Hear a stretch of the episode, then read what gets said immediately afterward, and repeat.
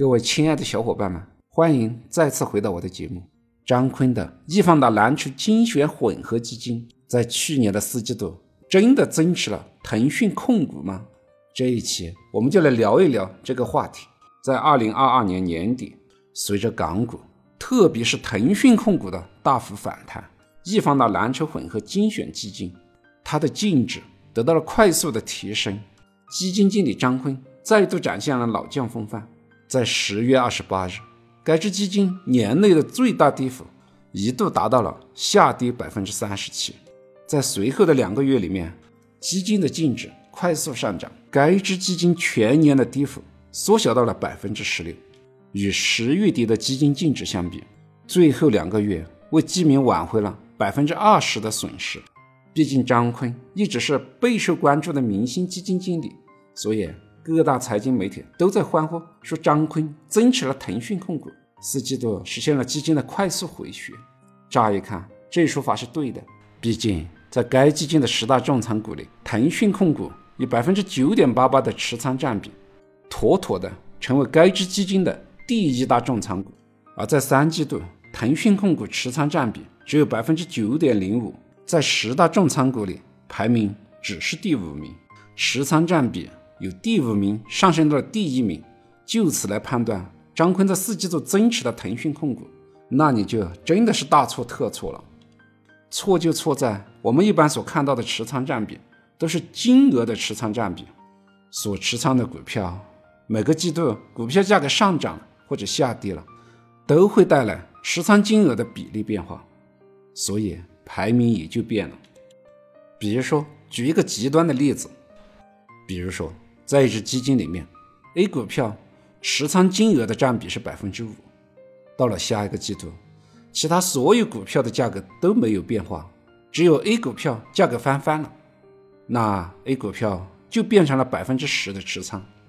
但实际上基金经理并没有进行过任何买卖的操作。虽然 A 股票的持仓占比由百分之五提升到了百分之十，但你并不能说基金经理在这个季度就增持了 A 股票。由此我们可以看到，要判断一个基金经理是否增持了某只股票，我们要看的是数量，而不是金额。下面我们就来看一下易方的蓝筹混合基金，它持有的腾讯控股的股票数量是否有增加。去查找基金季度报告的原文。我们可以发现，在第三季度的年报里面，该基金持有腾讯控股两千万股；四季度的年报持有腾讯控股一千八百九十万股。我们可以看到，在这只基金里，张坤在四季度不但没有增持腾讯控股，而且还卖出了一百一十万股。由此可见，网上所说的张坤增持了腾讯控股是错误的。在基金持仓里，虽然四季度腾讯控股成为张坤的第一大持仓股，真实情况是你看到的是金额占比是由腾讯控股的股价上涨所带来的。他不但没有增持腾讯控股，反而是卖出了一百一十万股。有基民看到这个数据，可能又不淡定了：为什么要卖出腾讯控股呢？难道张坤看空腾讯控股吗？其实不是，张坤。并没有看空腾讯控股，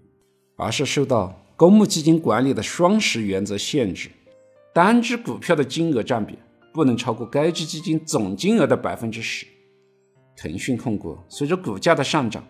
在金额上已经超过了百分之十的上限，所以他要卖出一部分腾讯控股，把金额控制在百分之十以内。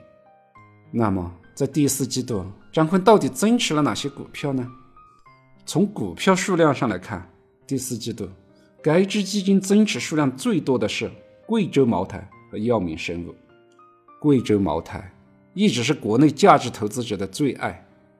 该支基金三季度从二百八十二万股增加到了四季度的三百零三万股，再次逼近金额的上限，股票数量环比增加了百分之七点四。药明生物的股票数量增加了百分之三点三。该只股票从最低点三十五元，年底涨到了七十元左右，相对最低点价格翻番。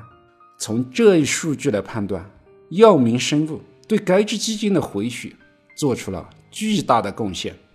该只基金其余的持仓股，持仓股数一股没变。特别是伊犁股份、招商银行、美团这三只股票，从年初到年底没有进行过任何的买卖，这也充分印证了张坤对价值投资理论的践行：买入并长期持有优质的公司，而不是短期进行频繁的操作。我们也可以看到，张坤所持有基金的换手率都很低。投资是需要时间和耐心的，特别是价值投资者。更需要多看少动。从张坤的投资管理来看，其实他每个季度花在交易上的时间很少，但时间拉长来看，他所获得的收益又是比较高的。而我们广大散户，往往每天频繁地在市场上忙着交易，低买高卖，不停地追涨杀跌，但结果长期来看，能在股票市场上长期赚钱的散户少之又少。这一期对于基金季报的解读，能否给你未来的操作带来一些启示呢？感谢你的聆听，顺思财宝，下期再见。